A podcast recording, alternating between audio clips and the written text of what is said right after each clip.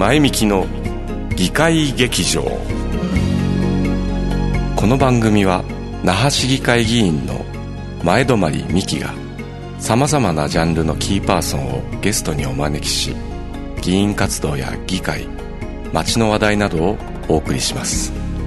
おはようございます。那覇市議会議員の前泊美樹です、えー、さて那覇市議会はあそろそろ6月定例会。まあ、1か月弱ぐらいなんですけども、えー、っと先ほど議案の聴取会がありました。えーまあ、様々な、また補正予算でコロナ関連のものも入っておりますので、えー、ぜひこちらもご注目いただきたいと思います。えさて、本日のゲストです。え5月はえー、沖縄が日本に復帰した復帰記念日5月15日がありますので、えー、ゲストは復帰っ子をお招きしています。えー、今年の復帰っ子は、沖縄県中小企業団体中央会から上原秀樹さんにお越しいただきました。上原さん、よろしくお願いします。よろしくお願いします。復帰っ子ですよね。はい。こう見えて復帰っ子。これあの写真見ないと分からない。あ分からないね。ねねまあこう見えて復帰っ子って多いですよ。ね、私も、えー、復帰復帰っ子は今年49歳ですね。そうだね。来年50歳責任世代。早いもので、ね、ラストスパートがかかっていますので、うん、その話をしながら今日は経済の話を中心にねお仕事に絡めてやっていきたいと思います。えー、さあ上原さん上原さんのお勤め、えー、の沖縄県中小企業団体中央会というのはどういったところなんでしょうか、はい、えっと、中小企業団体中央会は、うん、あの中小企業支援機関でして、うん、ただ商工会議とか商工会議所さんのような知名度はないんですけれども、うん、まあえー各県に一つずつあって、はい、で商工会商工会議所さんというところがあの市町村単位で事業者さん、中小企業小規模事業者をお手伝いする、で私ども中央会はあの同じようなことなんだけれど今度はあの協同組合とか業界団体といった事業者団体を通じてお手伝いをする。ですので、えー、たあの沖縄県全域に、まあ、この組合だとか団体ありますので、はい、あの県全域がお手伝いの対象なるほど。遠いところと与那国には与那国織物事業協同組合があるとかですね、あのまあ、柱に一番多いんですけれども、そういった組合をお手伝いする組織です。なるほど、どれぐらいあるんですか、えーとですね、全部で300を超えるぐらいかなと思います。ただあの会社みたいにですね、うん、組合そのものが表に出るっていうことも、まあ、ちょっと少なくて、うん、あくまでも事業組合そのものが事業者さん、うん、組合員である事業者さんの、まあ、黒子というかお手伝いをする組織なんですね、うんですのでちょっとあまり目に触れることがもしかしたら少ないかもしれないですね。でこの FM 那覇のある目の前のこの沖江通り、はい、も沖江通り商店街振興組合とい。う商店ありますし、なるほど。国際通りはあのまた国際通り商店街の連合会があったりここは法人の商店街振興組合。それ以外にもあの、ね、むつみ橋とかに今度は任意の商店街といろんなその通り会団体っていうのも支援の対象です。そうなんですか。私の対象しているのは、まあ、この商店街振興組合と法人が主に対象になってきますけれども、まあえー、団体をお伝えしていると、まあ、身近なところにさまざまな組合がある、まあ、実は隠れていると。でいろんな活動をしているということですね、まあ、業種もさまざまですよね、うん、そうです。ねサービス業建設業営業、まあ、あと製造業。製造業でも沖縄の、ね、青森の製造からそば、えー、生麺、木材、えー金属加工とかいろいろありますね、うん、先ほど織物の話もありましたし、ね、豆腐？豆腐も組合がありますので、え。ー、なんか改めてさまざまなものがあるんだな組合がと思いましたけども、はい、はい、そういったところの、まあ、サポート、うん、そうですね。組合がこの業界団体とか組合員のために活動するための、まあ、お手伝い。です、まあ、組合という組織は別に社長がいるわけではなくても、理事長はいるんだけれどもやっぱり経営者の集まりなので、経営者が、まあ、あの集まってね業界団体としてうまく活動できるような、まあ、調整をするとか、法律の解釈あるいはこのコロナの状況ではいろんな補助金支援金というところを組合通じて情報を提供するとか、で実際に申請の支援をする。そういったこともしてます。なるほど。あの沖縄は中小零細企業がほとんどですよね、うん。うん、はい、はい、の中で、えー、非常に重要なサポートをしてくださってると思うんですがコロナで、まあ、大変じゃないですか。そうですね,、うん、ね。2月頃でしたか調査の結果を出されてましたよね、あの組合私が中学あの対象組合ですの組合がその、組合の内部の組合員さん、事業者さんの経営状況はどうかとか、うん、そういったあのヒアリングをしていると、うん、まあ、その組合にあの、まあ、入っている組織の中でねいろいろ情報交換している皆さんで、やっぱ経営は厳しい、うん、そういった交換をしている感じでしたね、あのよく新聞では飲食店の,、あのまあ、時短要請で、うん、えーえー、給付金とか降りますけど、はいうん、他の業態でも困ってるところあるよねという話はよく出ますが。あそれはありますね、うん、あのもちろん飲食店さんもその大変ですよ。大変ですね、うん、で飲食店さんもあれは本人たちが申請をしなきゃいけない。で、うん、その申請も確かに時短営業したよという確認を取る、それはまああの通り会だとか、商店街組合がになっている場面もあります、でそれ以外の多くの観光関連の業種、宿泊業、市町村単位でいろいろ支援があったんですが、それもなかなか続かない、まあ、一時金的なところで支援が、まあ、ある程度あるし、ないところもある。まあ、経営規模の大きなところに関してはですね、まあ、支援があったとしても本当にもう厳しい。ところありますね。ね。はい、あの私も議会質問で、うん、あの調査結果をあの利用させていただいて、活用させていただいて、やっぱり本当にあの切実な声がこの調査結果に、あの反映されていましたので、提案したところでもございます。この、まあ、コロナの状況の中でですねさまざまな支援那覇市でもですね、まあ、現在であればあのコロナ対策事業刷新支援事業といって、うん、えーと、ちょっとコロナなので業態を変えてみよう、うん、まあ、例えば普段普段、えーと、民宿を経営しているんだけども、あの常連のお客さん向けに、あの沖縄の物産野菜とかですねそれを売り出してみようとか、そういった少しあのコロナの影響で業態を変えてみようっていう方々事業者への支援事業展開をしていたりまたあのこれは向き不向きがあるんですけどテレワーク推進事業業ですね、テレワークを始めますとか、あのその環境を整えますというのの、えーと、授業というのを今今年度実施をしております、まあ、お問い合わせはあ商工農水課の方になるんですがあの話でも試行錯誤しながらこの時期にはどういった支援が必要なのかなっていうことをやってるんですがこの情報がですよあそうですね。莫大にあって、お叱りも受けるんですが、うちうちのところにはあのこの情報届いてなかったよと。ね、あの私のフェイスブック見て知ったよとか、まあ、あのネットでやるのも大事なんですけど、ネットにつながらない事業者さんもねいらっしゃいます、でところがじゃあいざ書類を書こうとするとすごく難しくて膨大で、ね,、気疲れしちゃうんですよね、あのその問題はずっとありますよね、うん。まあえー国の,、その支援金ですら、まあ、去年の8月、9月の特にあの、えー、持続化給付金の時に、まあ、いろいろ問題も起きた、うん。ということもあってやっぱり税金が減少になるので、あの適正な準備、まあ、書類をということになってくるんですけれども、でまた国からのいくつもさまざまメニューが出る、しかも期限が限られているので、いつの間にか新しいメニューに変わっている、えー、県からも、ね、この協力金の件もあれ、ひで区切っている、まあ、市の方も、まあ、那覇市も出している、市町村単位で出している。まあ、皆さん、行政も精一杯こう応援しようというのがあるんだけれども、どうしてもなかなかあのメニューが多岐にわたってしまって、事業者さんは自分たちどれが該当するのかなとかですね、わからない。で、じゃあ私どもいった中央会だとか、地域の商工会会議所さんも当然お手伝いするんだけれども、まあ、もちろん情報一生懸命追いかけるんだけれども、追いかけきれない場面ももしかしたらあるかもしれない。うんちょっと難しいではあるけれども、なんか活用していただきたいなと思いますね、そうですね、うん、まあ、周知のあの課題もありますし、うん、じゃあ、実際、申請を書くときのサポートとか、ね、うん、それは需要会さんの方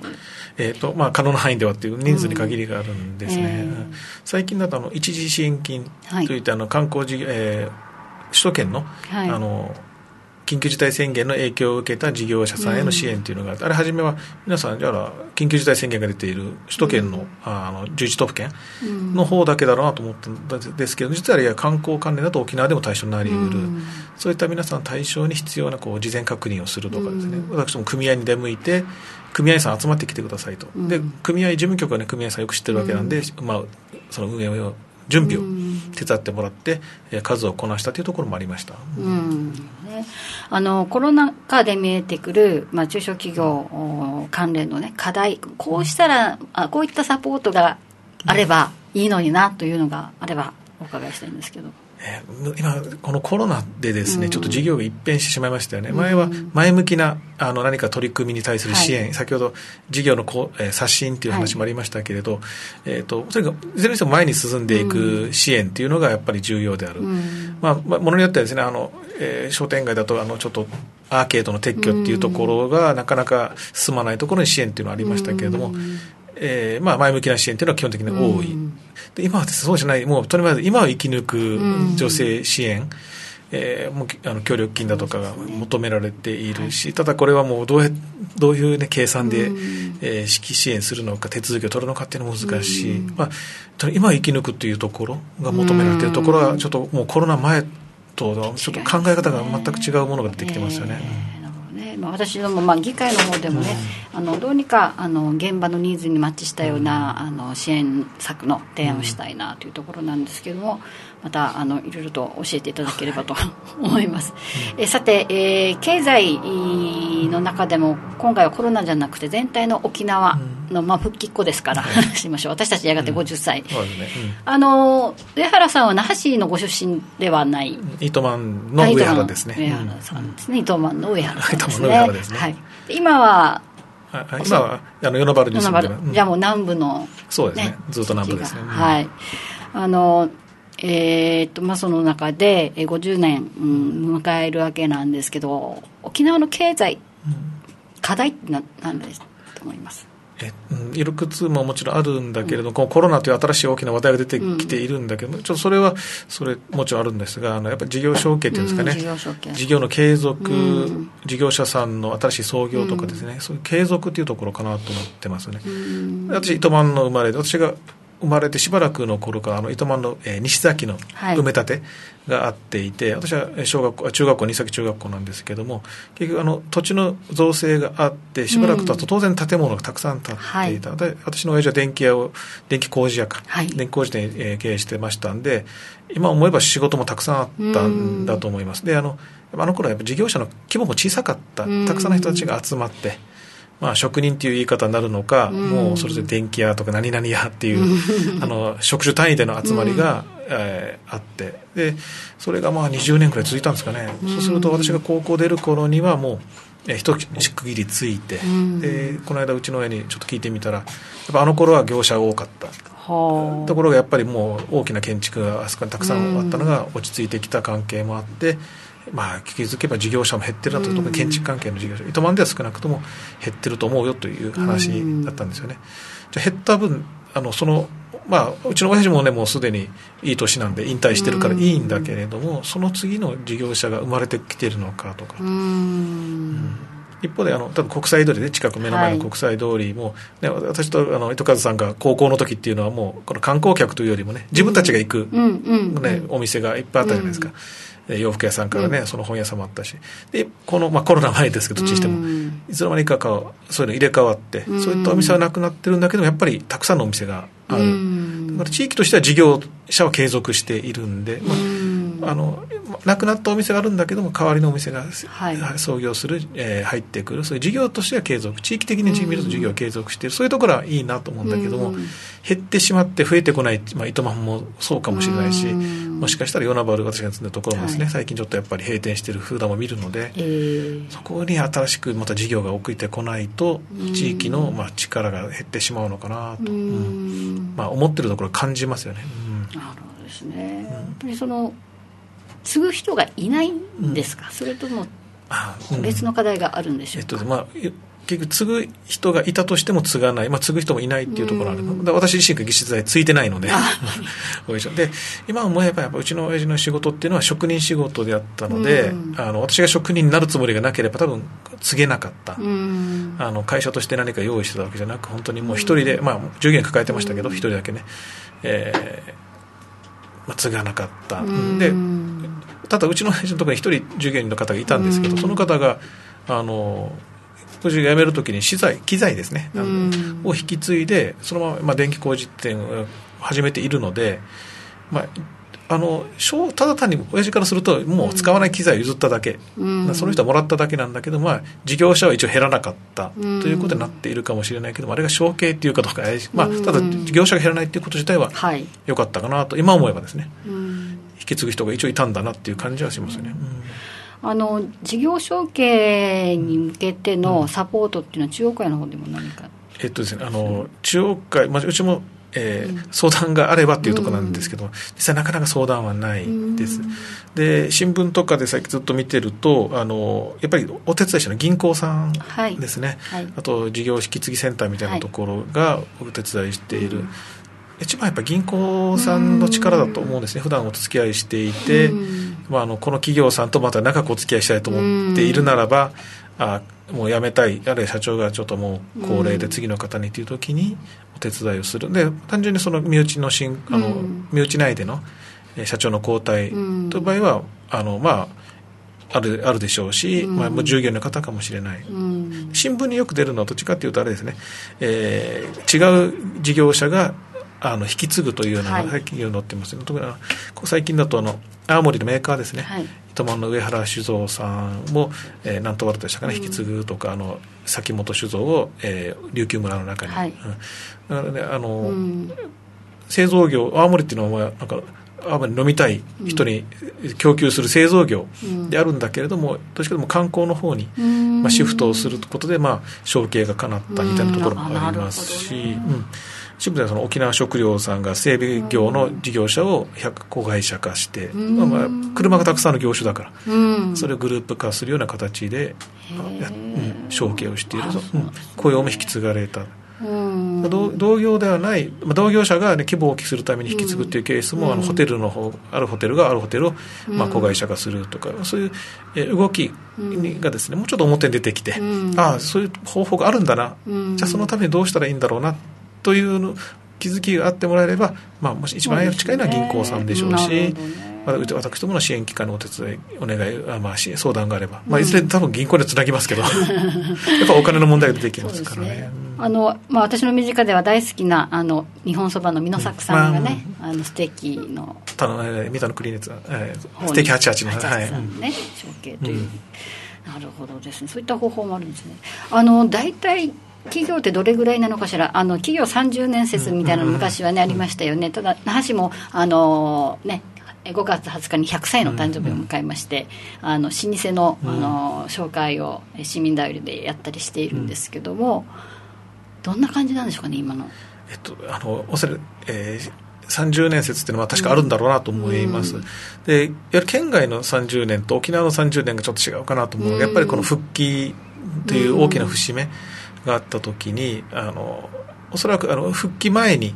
まあ、おそらくインフラ整備もすごく進んだことでしょう、うん、開発もあったということで、たくさんの事業者がいらして、うん、で、えー、その時におそらく力をつけた企業さんが復帰を乗り越えて、うん、うん、まあ、今ちょうど50年経とうとしている、はい、ではもう50年経った企業はおそらくすぐ立派な企業さんに成長されている、ねね、あのまあ、大きいからね小さいからダメって言われてもないんだけれども継続されているはず、でそこで2代目3代目の社長にちょうど引き継ぐ時期がもうこの10年ぐらい続いているはず、でうまくそこで引き継いでもらえればいいんでしょうけど、私が最近お話を聞いたところでは80代の社長がまだ50後半の息子と頑張っているよと。いや、従業員も何人もいるような事業したんですけどね。うん、まだ引退しないですか。まあ、それから失礼ですね。社長、引退しなくてもいいけどね、社長が変わった方がいいんじゃないですか。えー、いや、誰も、うん、そうなんだけれどもって言って関係者は口をちょっと濁すと。うん、でもお元気でね、えー、ずっと頑張ってらっしゃる、うん。まあ、いいんでしょうけどただそれがダメというわけじゃないんだけれどもやっぱり、ね、年齢というのはあるし、うん、このはっきりこのコロナというところがねだいぶ経営に大きな影響を与えていて、観光順調だと思った観光がいきなりこんなもう急激に落ち込む。で建築建設業はそんなに関係ないだろうと思ったら実はやはり落ち込んできていてあのやはりその落ち込む時に次の展開、うん、新しいことをする時にやっぱ元気を持って立ち向かっていただきたいと思うとやはり社長経営者っていうのはねその元気がある年代が必要なのかなと、まだ48区の分際で言うのもなんですが、なるほどさてそのまあ復帰の頃にできた企業もたくさんね、うん、あったようで、えー、50年、うん、えー、50周年迎えていただいてまた、えー、その後もという願いも込めながらですが、えー、最後にですね、うん、上原さん復帰っ子として、とと呼ばれた世代としてね、はい、あのまあ、どう自覚してらっしゃるのか、ああのこれからの沖縄どうしたいのか。あなるほど。ですね、はいえっと、復帰っ子ですね、そうやっぱあの単位ですよね、単位というか、その区切りというか、うん、50年っていうのは、多分ね、最近でも新聞でもね、あのガレージでのゴリさんとかが復帰っ子っていうことで、やっぱ単位が動き出したっていうのあるし、その20周年だった25年とか、節目には名前出てくる、で、あの頃はやっぱそんな意識もしてなかった、二十歳の時に、ね、20年前と大昔だったけれども、今振り返って20年前でついこの間。となってくると、やっぱあの頃、まだ復帰からね、10年しか経たない頃、十数年しか経たない頃に中高生だった自分たちっていうのは、うん、何かあの大きな節目からしばらく経った沖縄っていうのも思い出せば思い出せる。うん。もしかしたらこのコロナもですね何でもかんでもコロナに結びつけてしまう。でもこれ本当に大きな影響を与えて、えー、社会を一変させるようなところ、はい、なんでもしかしたらこのコロあのあの頃復帰前と後ぐらいのインパクトがあるかもしれない、うん、まあ自分でその何が違いがあったのかっていうのも見直してですね、うん、次、ま、来年再来年、うん、まあ、コロナが収まって、新型コロナ感染症って言った方がいいですね、うん、収まって、うん、新しい展開を迎える時には、まあ、先頭に立ってね、走っていけるような世代になりたいなと思いますね。そうですね。あと10年も経てばねその60ですからね、はい、10年前がこの間ですからね。ね。10年後なんてなってますそうですよね。だからあのね今頑張り時なんだと そうですね。思います、はいまあ、50まずまずは50周年に向けて、うん、まあ、私ども復帰っ子連絡協議会とかでもね、うん、いろいろ勉強会を重ねていますけども、うん、ただのお祭り騒ぎの50年じゃなくて、そうですね、未来を見据える、でしっかりと行動していく、まあ、まずは1年、であと10年。頑張っていきたいですね。そうですね、はい元気に乗り切って乗り切っていきましょう。体がねそろそろね そうですね。なんか健康の話題が多くなってきた年代の、ね、親のね話とかも、ね、はいあの健康に気をつけてともに頑張っていきたいと思います。はいありがとうございます。前向きの議会劇場本日のゲストは、えー、復帰っ子シリーズです、えー、沖縄県中央企業団体中央会の、えー、上原秀樹さんにお越しいただきました。ありがとうございました。ありがとうございました、はい、また頑張っていきましょう。はいお願いします